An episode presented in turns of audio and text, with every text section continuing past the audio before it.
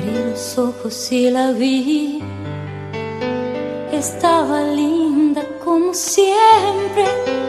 Las primeras luces del día la invitaban a cambiar. Como en Rayuela de Cortázar o como en Historias encadenadas de Sigioto, ahora, en Tropezón de Radio, personajes, lugares, objetos insólitos. Los informes especiales de Mo para nada casual. que la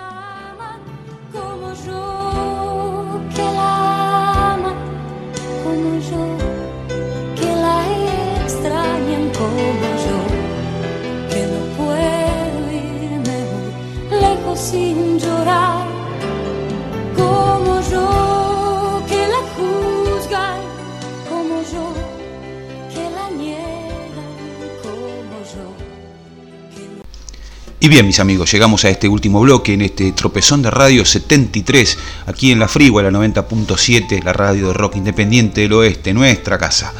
Y les propongo un viaje imaginario. eh, en estos tiempos donde tan devaluada está la UCR, ¿no? la Unión Cívica Radical, eh, en esto de entregarse como se entregó al, PRO, ¿no? y casi eh, desaparecer como partido político hasta estas últimas elecciones, ¿no? Eh, donde hizo talla, digamos, en la provincia de Buenos Aires. Y yo los invito a, recordar viejas épocas del radicalismo y los invito a un viaje hacia la década del 40.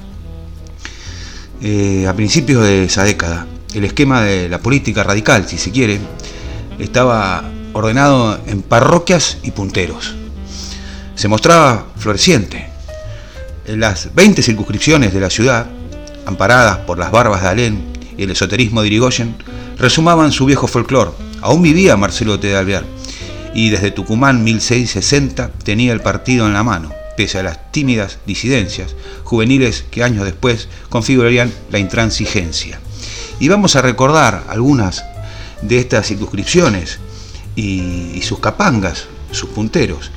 La circunscripción primera, desde la cancha de San Lorenzo hasta Mataderos, para decirlo así rápidamente, tenía como caudillo principal en aquel entonces Aníbal Arbeleche, auxiliado en sus menesteres por su hermana María Teresa, una especie de encarnación escurra menor. Ella era hábil para el manejo de los correligionarios con problemas o necesidades. Durante todo el año corría la gauchada, decenas de la lotería, sacada de presos, médicos, remedios, algún nombramiento, padrinazgos y en la medida de lo posible ayudas financieras directas. Otras figuras de la constelación parroquial eran Bernardo Mesina, Abelardo Soneira y por Pompeya un mozo rubio que ya se tiraba a concejal, Francisco Rabanal. En el entorno se movían en cafés, clubes y esquinas los consabidos punteros. ¿Y por qué punteros? ¿De dónde viene la palabra punteros? Bueno, porque justamente los punteros eran los arrieros de los puntos, o sea, de los tipos, el día de las elecciones internas. En la cuarta, en la boca, regresaba al partido después de su pasaje por el antipersonalismo don Reinaldo Elena, y para resguardo de la tradición ortodoxa se erguía un hombre de forja, el escribano Victoriano Toto Cafarena, radical y boquense. El Toto viajó a Europa en los años 20 acompañando al equipo azul y oro en su famosa gira, convirtiéndose así en el jugador número 12. Algún día habrá que escribir largo sobre Toto Cafarena, un personaje pletórico de anécdotas, cultor de la buena mesa y dicen anudador de insólitas relaciones. En la quinta, por ejemplo, en Flores, el panorama era más amplio. Junto al dirigente de la Belle Époque, don Joaquín Costa, se alineaban los Pellerano, Luis Boffi, Raúl Rabanaque Caballero y Enrique Rivarola, cuyo mayor blasón era haber actuado como elector de Irigoyen en 1916. Hacia 1946 alquiló un local para el partido de la todavía calle Victoria, y al cabo de dos años, urgido por el propietario, que evidentemente no creía en la chance electoral de la UCR y reclamaba los alquileres atrasados, desplazó el comité e instaló una mueblería. En la contigua, en la sexta, en Caballito, estaban por un lado los adictos al médico Félix Lisiaga y por el otro los seguidores de Miguel Ángel Sabatino. Rescato el nombre de otro, el ñato Canepa, sus, afanas, eh, sus afanes lo llevaron a la Cámara de Diputados. No alcanzó los niveles de Lisandro de la Torre o Palacios, pero declaró en su homenaje que se gastó las dietas en comidas y copas para los puntos que a diario lo visitaban. En la séptima, Caballito Norte, era dueño de la situación el gato Ortiz de Zárate, un abogado de grandes vinculaciones con sectores extrapartidarios, defensor de presos políticos y firmante de cuanto manifiesto antiimperialista circulara por la ciudad. Y ahí, en esa, en la séptima, el Caballito Norte, hacía sus pininos en la parroquia, sus primeros pininos, don Arturo Frondizi. En la octava, en San Cristóbal, disputaban preeminencia los caudillos Conte, Malvar y Rivas. En el padrón partidario figuraba como afiliado Homero Nicolás Mancione, nada más ni nada menos que Homero Mansi, que ya era famoso en el mundo del tango, Carlos Gardel le había grabado sus milongas y faltaba poco para que Fiorentino detonara su éxito mayor, Malena. A esa parroquia también pertenecían dos figuras legendarias que después serían habituales en los versos de Julián Centella, Eufemio Pizarro, muerto en la ancha vereda del Biarritz, y el loco Papa, grandes compinches de Homero en las conspiraciones contra el gobierno de Justo. En la 11, barrio igual, San Cristóbal, pese a que el caudillo era Martín Irigoyen, tallaba la colectividad. Era una desconcertante delicia ver a los Falkinov, Schillman, Sabajanes, Goldstein y Sadov mezclar el yiddish con el berre y el lunfardo. Los diálogos que se daban en el café, de Junín y Corrientes, a base de esa melange idiomática, producían frases como las siguientes. Biful tabrelinetie ¿Cuántas libretas tiene? Hablalo al Reuter para que graben después de Pesaj. Hablalo al Colorado para que venga después de Pascua. En las 12, ese sur de Borges junto al patriarca Eduardo Giufra, se movía día y noche Oscar López Serrot. Era una parroquia de irigoyenistas incontaminados. Daba ganas de ir a afiliarse, decían los radicales. Otro tanto podría decir de la circunscripción vecina, la 13, predio del doctor José Casas. En la 14, en el centro, se luchaba café por café. En ese tiempo actuaban Ferrer Sachi, Elizalde y Gisberto Bruno. Se los veía por la tarde en el Ateneo de Carlos Pellegrini y Cangallo, con el desaparecido seminario de la vereda enfrente. En la 15, paternal y aledaña, estaba la familia Beiró, el funebrero Moreira y el obrerista Mario Bernasconi, que dicen fue el único que tuvo la UCR en esa época y José María Gutiérrez, a quien llamaban Geniol por la similitud en su calva con la del personaje del aviso, aunque sin los clavos, por supuesto, y alfileres de gancho en su cabeza. En la 16, Belgrano, pugnaban Manuel Jarolaski, Atilio Cataño y Arnaldo Tito Couto. De esta parroquia, evoco a un puntero, el flaco Ducci, de quien los santos se apiaden.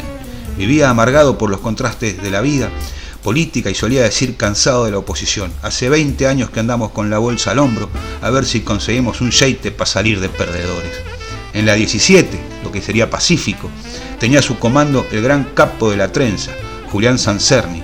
Jiménez, desde su cuartel de la calle Carranza, dirigía la política interparroquial ordenando las correspondientes borratinas. Para dar respetabilidad a su sección, llevaba como diputado un distinguísimo historiador, Emilio Ravignani, a quien la sorna de los nacionalistas llamaban injustamente Rapiniani. En la 18, en Palermo, con vistas al Café Pedigrí de Plaza Italia, actuaba Jacinto Brunet, hombre de Adolfo Güemes, los Greco, el poeta de Diego, e infinidad de punteros menores que, como el citado Flaco Ducci, también estaban cansados de andar con la bolsa al hombro. Cuando llegó Perón en el 46, muchos se fueron al peronismo y se hicieron peronistas. En la 20, en retiro, la colectividad sirio-libanesa compensaba el impacto moille de la ONCE. Estaban Cairús, Coimil, Abud, Melópulus, este último dando un toque griego correspondiente. Y allá por el año 75, cuando se escribió esta crónica que le estoy comentando hoy, ya no se bancaba este esquema de parroquias, ¿no? Se sabe, no se sabe si para mejor o peor, pero juntar gente en un acto o en un comicio interno supone esfuerzos logísticos y financieros que van más allá de la promesa del empleo público o el médico gratis. Ya nadie se mueve por menos de un crédito personal de varios dígitos y no hay tampoco garantía para que después en el cuarto oscuro la ponga cambiada. Recordar, así sea de pasada, el tiempo de las parroquias radicales es volver, si se quiere, a un folclore abolido, ¿no? Eh, sin notorias ventajas por la realidad de un país donde pasar al frente supone estrategias sofisticadas y valores mensurables en términos de inflación. El comité yace en un osario común con el Lainenti, los lipines y la página de atrás del diario Crítica. Así finalizamos este repaso y este recuerdo en este tropezón de Radio 73 en, una, en un rescate de, de aquellos viejos punteros eh, porque manejaban a los puntos el día del voto. No se vayan, viene Canciones con Historia. Bueno, esta canción con historia de hoy tiene una dedicatoria eh, que la voy a decir al final. Pero sí, esta famosa canción tiene una historia. Dos hermanos, Mildred y Patty Hill, trabajaban en un jardín infantil en Kentucky, Estados Unidos.